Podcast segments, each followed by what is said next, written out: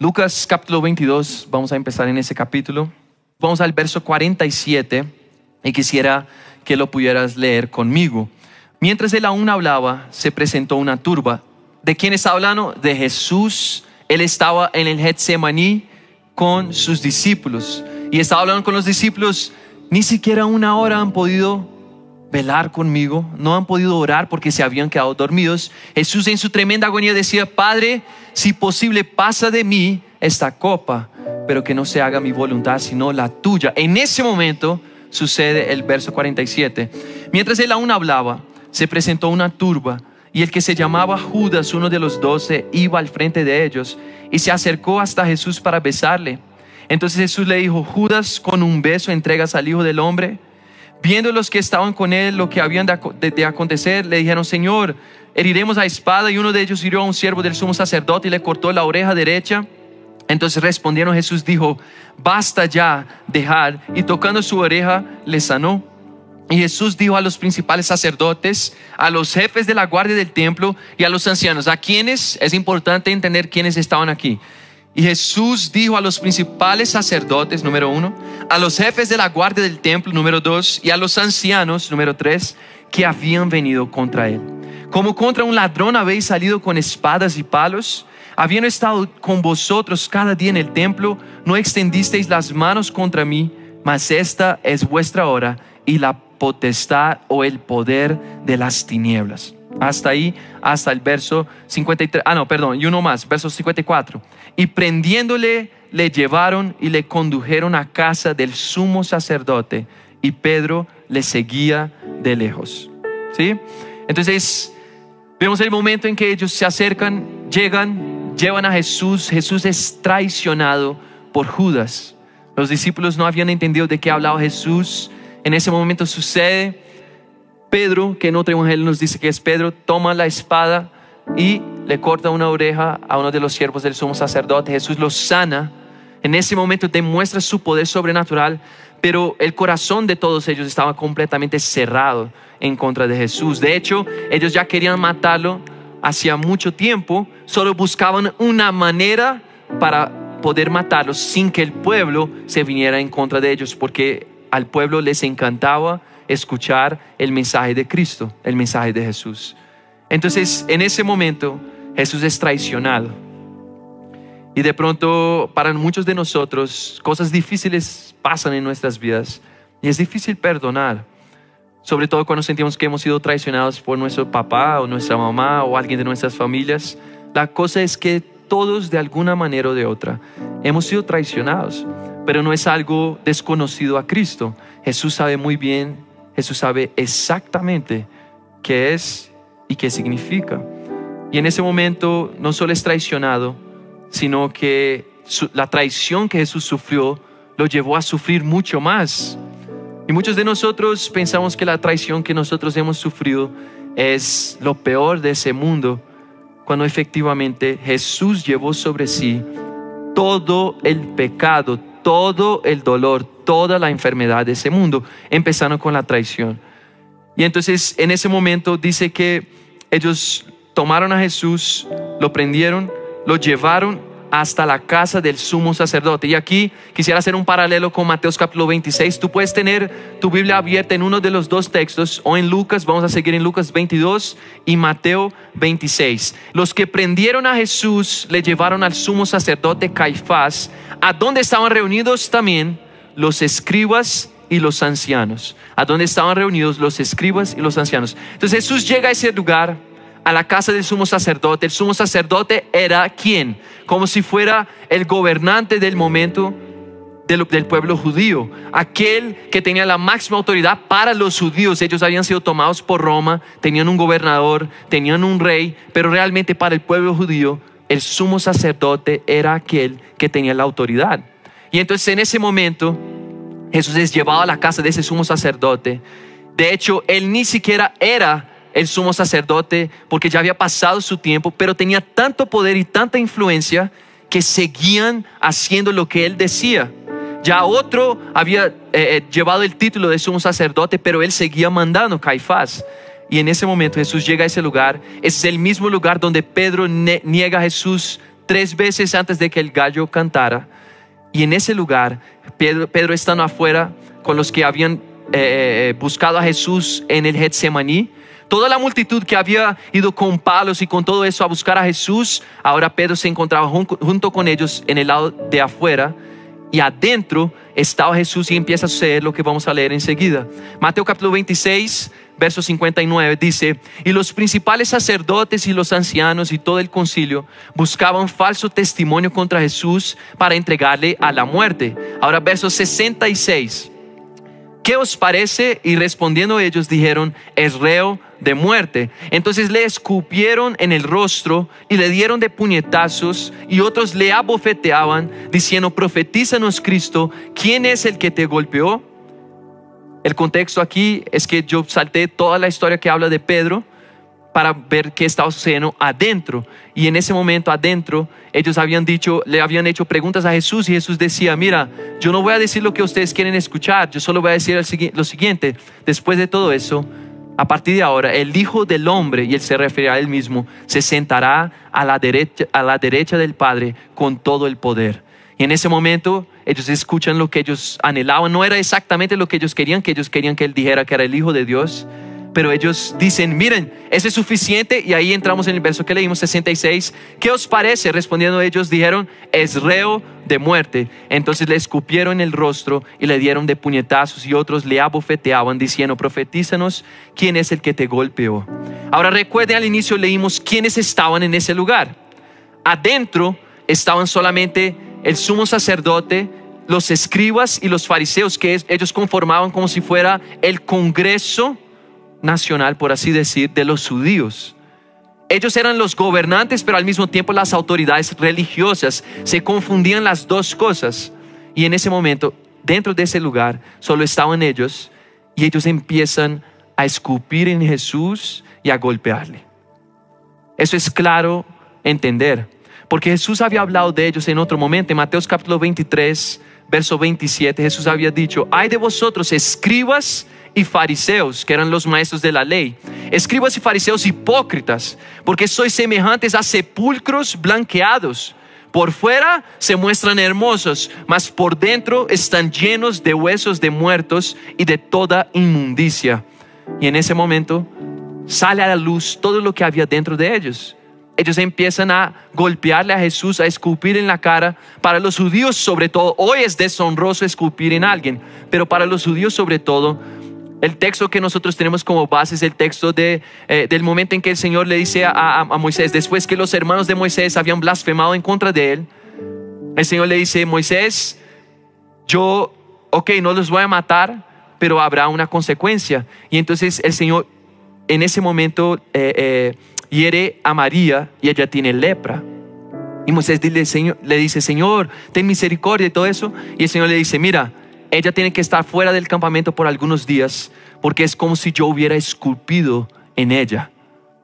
Eso era la peor manera de deshonrar. Y él dice, si su padre, que estaba en la ley, si su padre hubiera, hubiese escupido en ella, ella tendría que salir del campamento. De la misma manera, yo he escupido en ella y ella tiene que quedarse afuera. Para los judíos, escupir era la manera más baja de poder menospreciar a alguien, deshonrar a alguien. Y ellos decían que no solo era de pronto, bueno, aquí a dos metros de distancia, sobre todo con el COVID, a dos metros de distancia uno escupe, no, mentiras.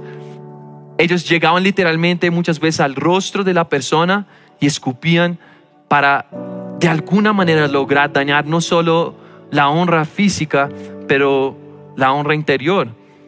Y entonces, eso es lo que estaba sucediendo con Jesús.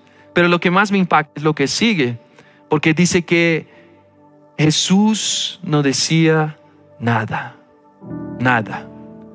entonces Lucas 22, verso 63, volvimos a Lucas, dice, y los hombres que custodiaban a Jesús, entonces si está hablando de custodia, ahora está hablando de los guardias que vimos al inicio del texto, los que fueron a Getsemani, habían ido los guardias del templo y algunos otros, junto con eh, los escribas de los fariseos, y entonces ahora ellos, dice, eh, los que custodiaban a Jesús se burlaban de él, le golpeaban y vendándoles los, los ojos, le golpeaban el rostro y le preguntaban diciendo, profetiza, ¿quién es el que te golpea? Y decían otras muchas cosas injuriándole.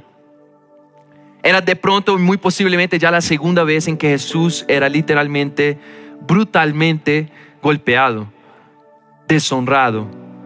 Y en todo eso Jesús no hacía nada.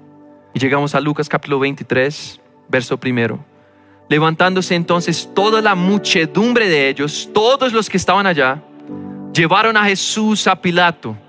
Entonces después de que ellos ya habían hecho lo que ellos realmente anhelaban. Al invés de llevar a Pilato, no, ellos primero querían deshonrarle, primero querían ah, poder tocarle porque era lo que ellos habían anhelado todo ese tiempo y ellos mismos habían decretado condenación. Pero, ¿por qué no hicieron ellos mismos? No mataron ellos mismos a Jesús, porque ellos no podían matar porque habían sido tomados por Roma. Y entonces los únicos que podían decretar la muerte de alguien eran los romanos. Y entonces ellos lo llevan a Pilato. En ese momento dice lo siguiente, verso 2, 2. Y comenzaron a acusarle diciendo, a este hemos hallado que pervierte a la nación, que prohíbe dar tributo a César, diciendo que él mismo es el Cristo, un rey. Entonces Pilato le preguntó diciendo, ¿eres tú el rey de los judíos? Y respondiéndole él, dijo, tú lo dices. Y Pilato dijo a los principales sacerdotes y a la gente, ningún delito hallo en este hombre. Herodes eh, eh, hasta ahí, perdón, verso 4. Y, enseguida vamos a ver Herodes. Pero entonces Jesús primero es presentado ante Pilato y nos dice nada. Tú lo dices. Y vamos a ver que con Herodes y con Pilato Jesús tuvo la misma manera de actuar y no respondió. Ni para gloria ni para deshonra, porque sabía que tenía que suceder lo que había sido determinado por el Padre. Ahora, en ese momento, vemos que Pilato dice, yo no he encontrado nada. Pero entonces cuando él sabe, eh, eh, llega al conocimiento de él que Jesús venía de Galilea, quien tenía la, autoridad sobre Galilea era Herodes. Y entonces en ese momento él dice, tratando de limpiar sus manos, y, es impresionante porque si tú lees los textos, ah, la palabra menciona que la esposa de Pilato había tenido sueños acerca de Jesús y le dijo, hey, no toques a ese hombre, no hagas nada. Y Pilato todo el tiempo está buscando soltar a Jesús de alguna manera. Ya vamos a leer otras, otros pasajes, pero entonces Pilato tratando de, de alguna manera de hacer algo, y, y los historiadores dicen que Pilato no fue alguien misericordioso para nada, fue alguien sanguinario que muchas veces condenaba sin necesidad. Pero en ese momento, en relación a Jesús, él no quería condenarlo. Lo envía a Herodes. Y entonces vamos al verso 8 de Lucas 22. Dice, Herodes viendo a Jesús se alegró mucho porque hacía tiempo que deseaba, deseaba verle, porque había oído muchas cosas acerca de él y esperaba verle hacer alguna señal. Y le hacía muchas preguntas, pero él nada le respondió. Y estaban los principales sacerdotes y los escribas acusándole con gran vehemencia. Hasta ahí. Entonces vemos que Jesús se presenta ante, Herodes y no sé si saben, pero Herodes era como si fuera el rey judío, pero realmente el pueblo ni siquiera lo respetaba porque había sido establecido por Roma como un rey judío allá. Y Herodes había escuchado de Jesús cuando Jesús envió a los doce a predicar en las aldeas y, milagros empezaron a suceder, todo eso. La palabra dice que Herodes había escuchado y buscaba ver a Jesús, pero no había logrado hasta este momento. Y en ese momento lo que Herodes buscaba ver en Jesús era el Mesías. Quería ver los milagros, quería ver todo lo que había escuchado. Pero Jesús no hizo ningún milagro para salvarse. Jesús ni se defendió, no dijo ni palabra. Jesús sufrió la pena, callado como cordero mudo, fue llevado. Y entonces dice que él no respondió nada. Mientras tanto, los principales sacerdotes y los escribas que habían ido donde Herodes ahora a acusarle también, siguieron acusándole con gran vehemencia. Y, y, algunos comentarios dicen que ellos gritaban, gritaban acusando y diciendo todo tipo de cosas, tanto hablando de sus crímenes cuanto diciendo, hey, ves, él no es absolutamente nada, él no puede hacer todo lo que había dicho. Y entonces lo que hace Herodes es impresionante. Verso 11. Entonces Herodes con sus soldados le menospreció y escarneció, vistiéndole de una ropa espléndida y volvió a enviarle a Pilato. Y en ese momento Herodes posiblemente toma una de sus propias ropas reales y pone sobre Jesús, como diciendo, ah, Él es nada más que otro impostor, nada más que otro falso Cristo. Y en ese momento viste a Jesús. Ahora quiero que te pongas de alguna manera en el lugar de, Jesús. ¿sí? Y Jesús sabiendo quién era, sabiendo la majestad y el poder que le había sido confiado, no hizo nada, nada. Es más, no solo le pusieron esa ropa, pero antes dice, le menospreció y escarneció. Herodes con sus soldados de guerra. Ah, entonces habla que muy posiblemente eran la guardia, la guardia personal de, de Herodes. Y junto con sus soldados escarnecieron y menospreciaron a Jesús, se burlaban de Jesús. Y al final le pusieron el manto y lo enviaron otra vez a Pilato. Llega Mateos capítulo 27, verso 14. Pero Jesús no le respondió ni una palabra, de tal manera que el gobernador se maravillaba mucho, se maravillaba mucho.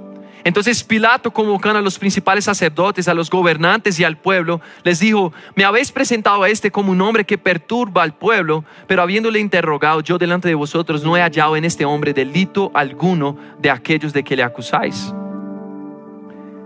Y se, se dice que en ese tiempo cada persona que era acusada tenía por lo menos tres oportunidades de defenderse. Pilato ya había preguntado a Jesús más de tres veces y él no había dicho nada. No se había defendido, literalmente era como decir, mira, yo no tengo ninguna oposición a las acusaciones que me están haciendo. Pero Pilato aún así no quería condenar a Jesús. Y entonces él dice, mira, no he encontrado nada. Verso 18 dice, mas toda la multitud dio voces a una diciendo, fuera con este y suéltanos a Barrabás.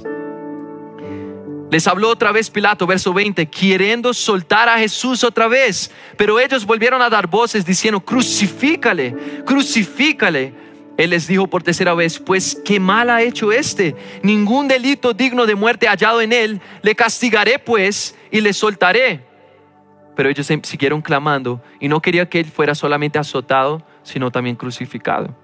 Entonces llegamos al verso 26 y dice, entonces le soltó a Barrabás y habiendo azotado a Jesús, le entregó para ser crucificado. Entonces los soldados del gobernador llevaron a Jesús al pretorio y reunieron alrededor de él a toda la compañía, a toda la compañía de los soldados en el pretorio con Jesús y desnudándole le echaron encima un manto de escarlata y pusieron sobre su cabeza una corona tejida de espinas y una caña en su mano derecha, e hincando la rodilla delante de él, le escarnecían diciendo, salve, rey de los judíos. Y escupiéndole, tomaban la caña y le golpeaban en la cabeza. Después de haberle escarnecido, le quitaron el manto, le pusieron sus vestidos y le llevaron para crucificarle. Creo que a partir de ese momento conocemos un poco la historia, pero creo que nunca habíamos realmente mirado los sufrimientos de Cristo. Hemos mirado a la cruz, pero no a los sufrimientos de Cristo. Y, y es ver la naturaleza que había en el corazón de Jesús. ¿sí? Yo porque he estado leyendo todos esos pasajes y todavía nos quedan algunos. Ah, porque creo que todos hemos visto videos en los últimos días que nos mueven el corazón de violencia, de injusticia. Ah, en los últimos años hemos visto muchas cosas, pero el gran punto es cómo reaccionamos a la injusticia, a todo lo que hemos visto. Y si Jesús es nuestro mayor modelo, yo no, yo no sé qué responder, no sé qué decir, porque Jesús no hizo absolutamente nada. Sigue el texto y dice, Lucas 23, ah, los versos anteriores empiezan a decir entonces que en camino a la crucifixión encontraron un hombre, lo hicieron llevar a la cruz con Jesús porque Jesús no aguantaba después de haber sido azotado, después de haber sido golpeado múltiples veces por, en diferentes momentos por diferentes personas. Entonces en ese momento ah, dice que gran multitud lo seguía y entre esa, entre esa multitud estaban las mujeres que habían acompañado el ministerio de Jesús. Llega el verso 28 y dice, pero Jesús vuelto hacia ellas les dijo, hijas de Jerusalén, no lloréis por mí, sino llorad por vosotros mismas y por vuestros hijos. Es como que Jesús entendía muy bien qué estaba haciendo, pero decía, Mira, ustedes son los que no han entendido absolutamente nada. Yo estoy sufriendo, pero sé por qué sufro.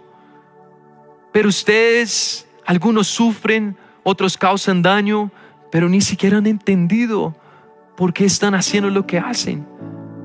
Dicen, llorar por ustedes mismos. Porque si no se dan cuenta de que está por venir el reino de los cielos, si no se dan cuenta del plan del Padre, van a perecer todos. Y entonces Jesús ah, sigue la narración y, en Mateo capítulo 27, verso 35 dice lo siguiente, cuando le hubieron, lo hubieron crucificado, repartieron entre sí sus vestidos echando suertes para que se cumpliese lo dicho por el profeta, partieron entre sí mis vestidos y sobre mi ropa echaron suertes y sentados le guardaban allí. Y pusieron sobre su cabeza su causa escrita, este es Jesús, el rey de los judíos. Entonces crucificaron con él a dos ladrones, uno a la derecha y otro a la izquierda. Y los que pasaban le injuriaban, meneando la cabeza y diciendo, tú que derribas el templo y en tres días lo reedificas, sálvate a ti mismo. Si eres hijo de Dios, desciende de la cruz. De esta manera también los principales sacerdotes otra vez, escarneciéndole con los escribas y los fariseos y los ancianos, decían, a otro salvó, a sí mismo no se puede salvar. Si es el rey de Israel, descienda ahora de la cruz y creeremos en ti. Confió en Dios, líbrele ahora si le quiere, porque ha dicho, soy hijo de Dios. Lo mismo le injuriaban también los ladrones que estaban crucificados con él. Lucas especifica un poco más y dice, y uno de los malhechores que estaban colgados le injuriaba diciendo, si tú eres el Cristo, sálvate a ti mismo y a nosotros. Pero en el verso 40 dice, respondiendo el otro, le reprendió y diciendo, ni aún temes tú a Dios, están en la misma condenación. Y entonces es el momento en que él habla con Jesús dice, eh, maestro, ¿qué? Él se confesa con Jesús, se presenta delante de Jesús. Jesús dice, mira, hoy mismo estarás en el paraíso conmigo. En medio a todo eso, a toda esa circunstancia, ah, yo quedaba pensando en la, en la circunstancia física de, de Jesús su cuerpo físico, después de haber sido primero golpeado por los sacerdotes, escribas y fariseos, después por los guardias del templo, después en otro momento por los soldados romanos cuando ya pusieron la, corona de espinas. Eso sí menciona toda la humillación con Herodes, con Pilato y todo. Entonces en ese momento la corona de espinas le golpearon otra vez la cabeza, la tercera vez que ya sufría más o menos lo mismo, pero ahora con la corona de espinas. Y entonces llega ese momento y todo eso. Y dice lo siguiente al final del texto. Mateo 27, 46 a 54. Cerca de la hora novena, Jesús clamó a gran voz diciendo, Elí, Elí, lama sabactani. Esto es, Dios mío, Dios mío, ¿por qué me has desamparado? Algunos de los que estaban allí decían al oírlo, a Elías llama este. Y al instante corriendo uno de ellos tomó una esponja y la empapó de vinagre y poniéndola en una caña le dio a beber. Pero los otros decían, deja, veamos si viene Elías a librarle. Mas Jesús, habiendo otra vez clamado a gran voz, entregó el Espíritu. Y aquí el velo del templo se rasgó en dos, de arriba abajo, y la tierra tembló en la roca se partieron y se abrieron los sepulcros y muchos cuerpos de santos que habían dormido, que estaban muertos en ese momento, se levantaron y salieron de sus sepulcros después de la resurrección de Cristo, vinieron a la santa ciudad y aparecieron a muchos. El centurión y los que estaban con él guardando a Jesús, visto el terremoto y las cosas que habían sido hechas, temieron en gran manera y dijeron, verdaderamente, este era hijo de Dios. Y para terminar, Quisiera leer algunos pasajes rápidamente, ya no de esta narrativa, sino después de haber leído acerca del sufrimiento de Jesús. Quiero leer algunas aplicaciones que hace el, apóstol Pedro y Mateo. Y 1 Pedro capítulo 2, verso 17 dice lo siguiente, honrad a todos, amad a los hermanos, temed a Dios, honrad al rey. Criados, estad sujetos con todo respeto a vuestros amos, no solamente a los buenos y afables, sino también a los difíciles de soportar. Porque esto merece aprobación si alguno a causa de la conciencia delante de Dios sufre molestias padeciendo injustamente. Pues, ¿qué gloria es si pecando sois abofeteados y lo soportáis? Porque merecen la punición. Pero, mas si haciendo lo bueno sufrís y lo soportáis, esto ciertamente es aprobado delante de Dios. Pues para esto fuisteis llamados, porque también Cristo padeció por nosotros, dejándonos ejemplo para que sigáis sus pisadas, el cual no hizo pecado, ni se halló engaño en su boca. En todo eso, ni se halló engaño en su boca. Y dice, quien cuando le maldecía no respondía con maldición, cuando padecía no amenazaba, sino encomendaba la causa al que juzga justamente, quien llevó él mismo nuestros pecados en su cuerpo sobre el madero, para que nosotros, estando muertos a los pecados, vivamos a la justicia. Esa es la única manera. Y dice, y por cuya ferida fuisteis sanados porque vosotros erais como ovejas descarriadas, pero ahora habéis vuelto al pastor y obispo de vuestras almas. Jesús no tendría ninguna autoridad para decirnos que deberíamos sufrir el mal sin hacer nada si él mismo no lo hubiera hecho antes. Y él lo hizo por una razón muy sencilla, tratar de alguna manera de revelar a ese mundo el reino de justicia y la verdadera justicia. Nosotros no somos justos. No podemos implementar la justicia de Dios a través de la ira del hombre. Es imposible. Y entonces vemos el ejemplo de Cristo y pienso, ¿por qué los apóstoles cuando fueron encarcelados, perseguidos, no actuaron diferentemente? Y aquí tengo la respuesta de por qué Jesús hizo lo que hizo porque aprendieron del ejemplo de Cristo. Y de pronto uno puede decir, ustedes cristianos son muy tontos, o muy brutos, o muy inocentes. Y yo diría, efectivamente, a veces es difícil porque yo también me digo lo mismo, Lau, tú eres muy bruto, pero no me muevo de acuerdo a los valores de ese mundo porque tengo un ejemplo. Saben, personas vienen, van, gobernantes, presidentes, personas por las cuales votamos y por las cuales no votamos. Ellos pueden cambiar, ellos pueden fallar, ellos pueden ser buenos, malos. Y el punto es, solo hay una persona con la cual vamos a estar 100% de acuerdo en nuestras vidas y es Cristo. Es Cristo. Solo con Él. Por eso es difícil, la gente no entiende, ay, ¿por qué se involucran en política? ¿Por qué nos involucramos entonces en, en cinema? ¿Por qué nos involucramos en, en otra? Porque esa separación entre lo que es santo y lo que es profano, eso no es bíblico. Nosotros somos parte de ese mundo, pero hemos sido enviados como agentes de luz.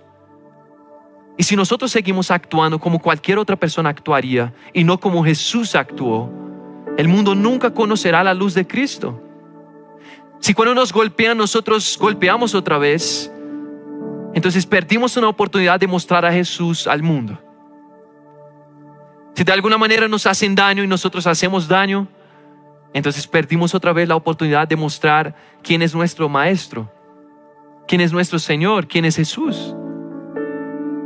Y saben, Jesús dijo algo que me impacta muchísimo, Mateo capítulo 11 verso 25. En aquel tiempo respondiendo Jesús dijo, te alabo Padre. Los discípulos habían vuelto de predicar en las aldeas, expulsar demonios, sanar enfermos. Ellos vuelven, dicen a Jesús todo lo que había sucedido y Jesús dice, te alabo Padre, Señor del cielo y de la tierra, porque escondiste estas cosas de los sabios y los entendidos y las revelaste a los niños. Sí, Padre, porque así te agradó. entonces llega el verso 28 y él dice, venid a mí todos los que estáis trabajados y cargados, y yo os haré descansar. Llevad mi yugo sobre vosotros y aprended de mí, que soy manso y humilde de corazón. Y hallaréis descanso para vuestras almas. Y hallaréis descanso para vuestras almas. ¿Cuándo? Cuando aprendamos del mansedumbre y de la humildad de Jesús del mansedumbre y de la humildad de Jesús. Manso y humilde. El momento en que nosotros seamos capaces de no ofendernos. Parece sencillo, pero ser capaz de no ofenderse es algo que solo Cristo nos puede enseñar. El momento en que hablen mal de ti y, y no es que no eres humano, es que aprendiste el camino de la humildad. Y sabes que no solo los halagos son de Cristo, pero también las ofensas. Todo eso se lo entregamos. La traición se lo entregamos. El abuso sexual se lo entregamos. ¿Saben por qué creemos que hay sanidad en Cristo? Porque Él mismo padeció nuestros dolores, nuestras aflicciones y venció. Y actuó diferentemente. No es que el Evangelio es algo lindo de ser predicado, es que aflige el alma. No es, no es común, no es lo que ese mundo dice. Obviamente ellos hablan mucho del amor, pero ¿cómo así? Vamos a pagar la injusticia con más injusticia. Ese no es el amor. La diferencia, la igualdad. ¿Cómo así buscamos la igualdad?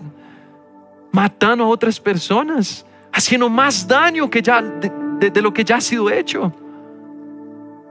Entonces el punto aquí es que Jesús en, la bienaventuranza, en las bienaventuranzas, Él no estaba hablando solamente de nosotros, Él estaba hablando de Él mismo.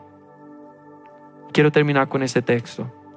Mateo capítulo 5, verso 3, Jesús dice, más que felices son los pobres en espíritu, pues de ellos es el reino de los cielos. Más que felices los que lloran, pues ellos serán consolados. Más que felices los humildes, pues ellos heredarán la tierra. Más que felices los que tienen hambre y sed de justicia, pues ellos serán saciados. Más que felices los misericordiosos, no, no importa si tienes hambre y sed de justicia y eres injusto. Los que tienen hambre y sed de justicia, pero que también son misericordiosos. Antes dijo, pacificadores. Y entonces dice lo siguiente, más que felices los misericordiosos, pues ellos recibirán misericordia, es obvio. Más que felices los de limpio corazón, pues ellos verán a Dios.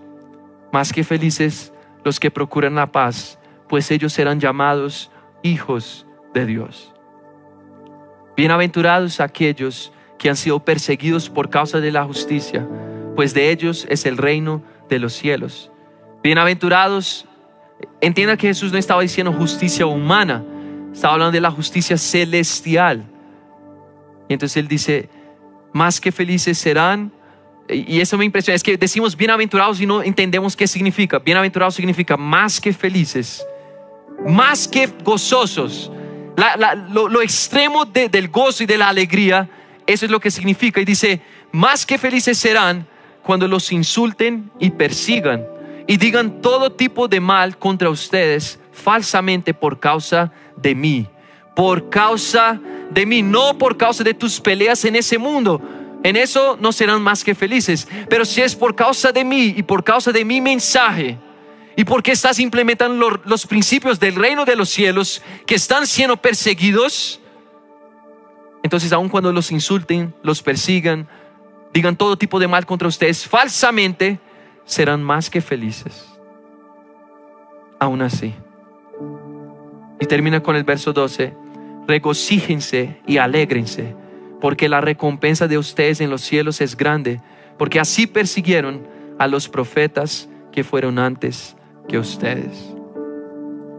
Y saben, si hay algo, y, no, no, no hablo tanto de la generación que está allá afuera, pero si hay algo que nosotros necesitamos aprender, es ser más como Jesús. Hemos pasado años en la casa de Dios y a veces me doy cuenta que no sabemos nada, nada. Entonces, el Señor me ha estado hablando, dijo,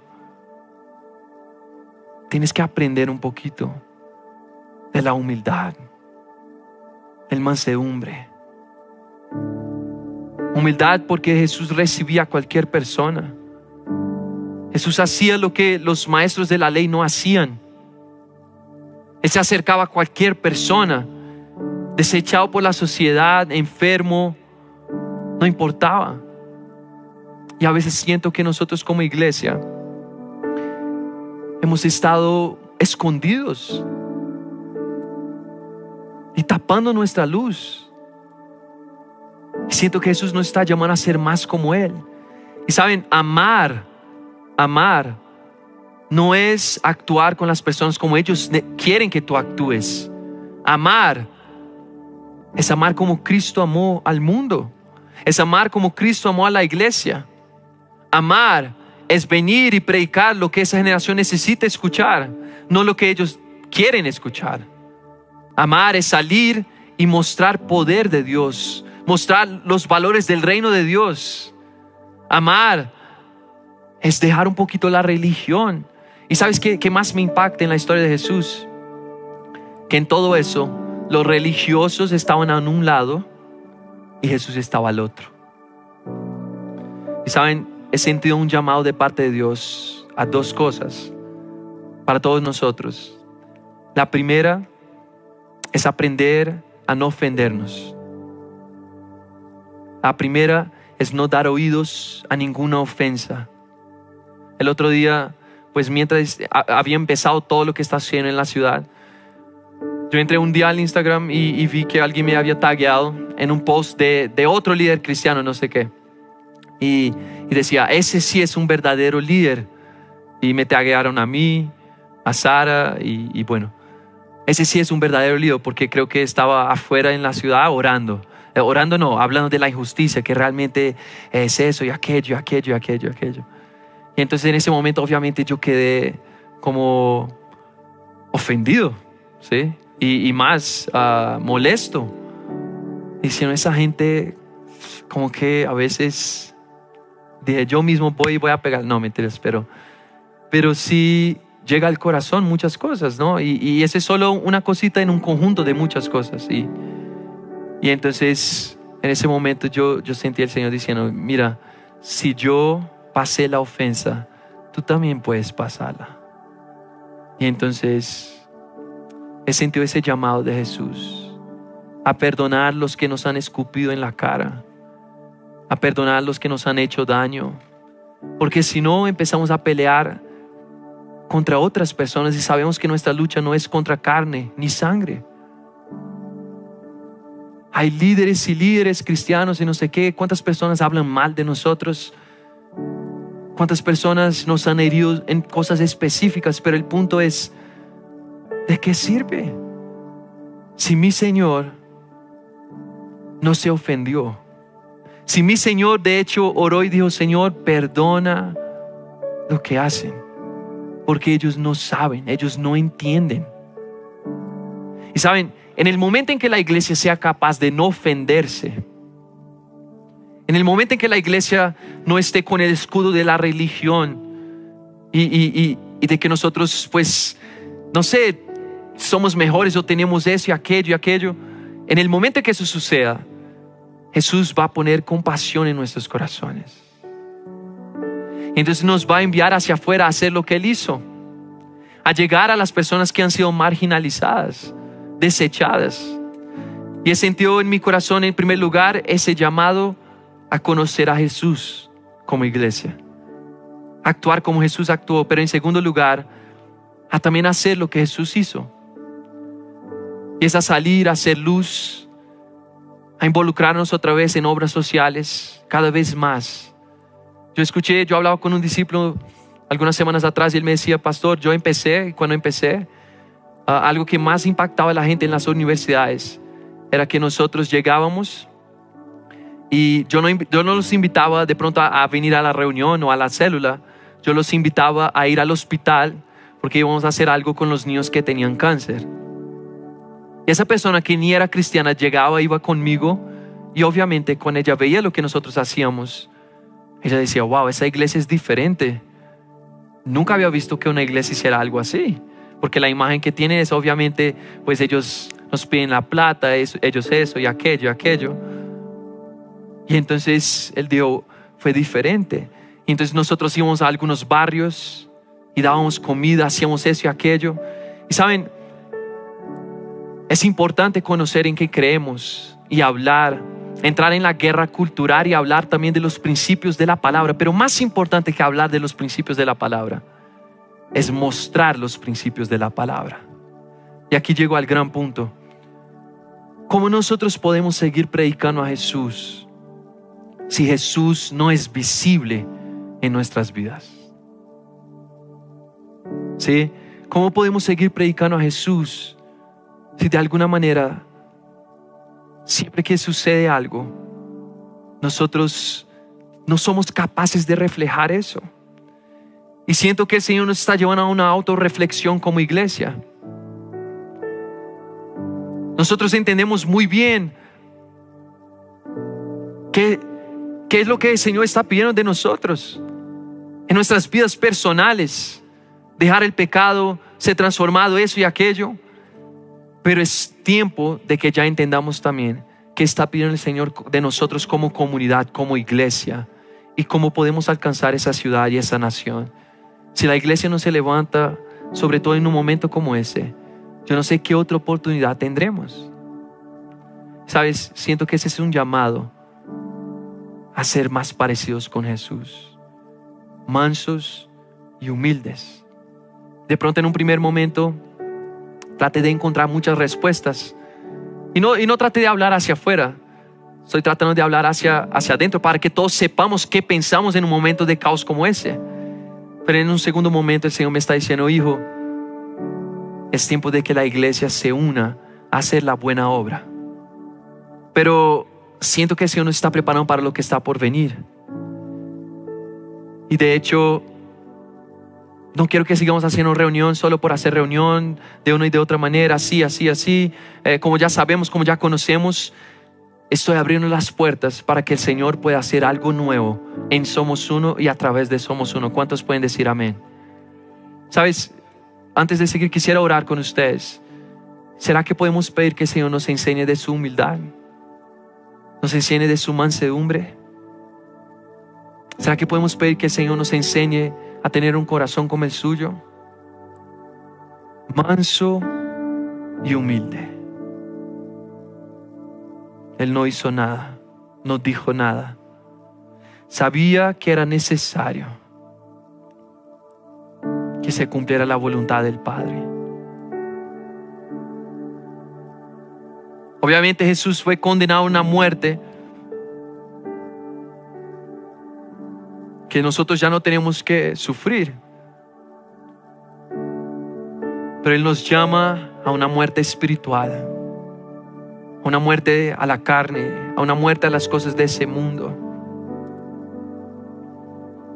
Y entonces a partir de ese momento Él nos dijo que deberíamos ser inocentes como las palomas, pero astutos. Al mismo tiempo como las serpientes. Y entonces, Señor, estamos pidiendo que tú nos ayudes porque como iglesia anhelamos tener una respuesta.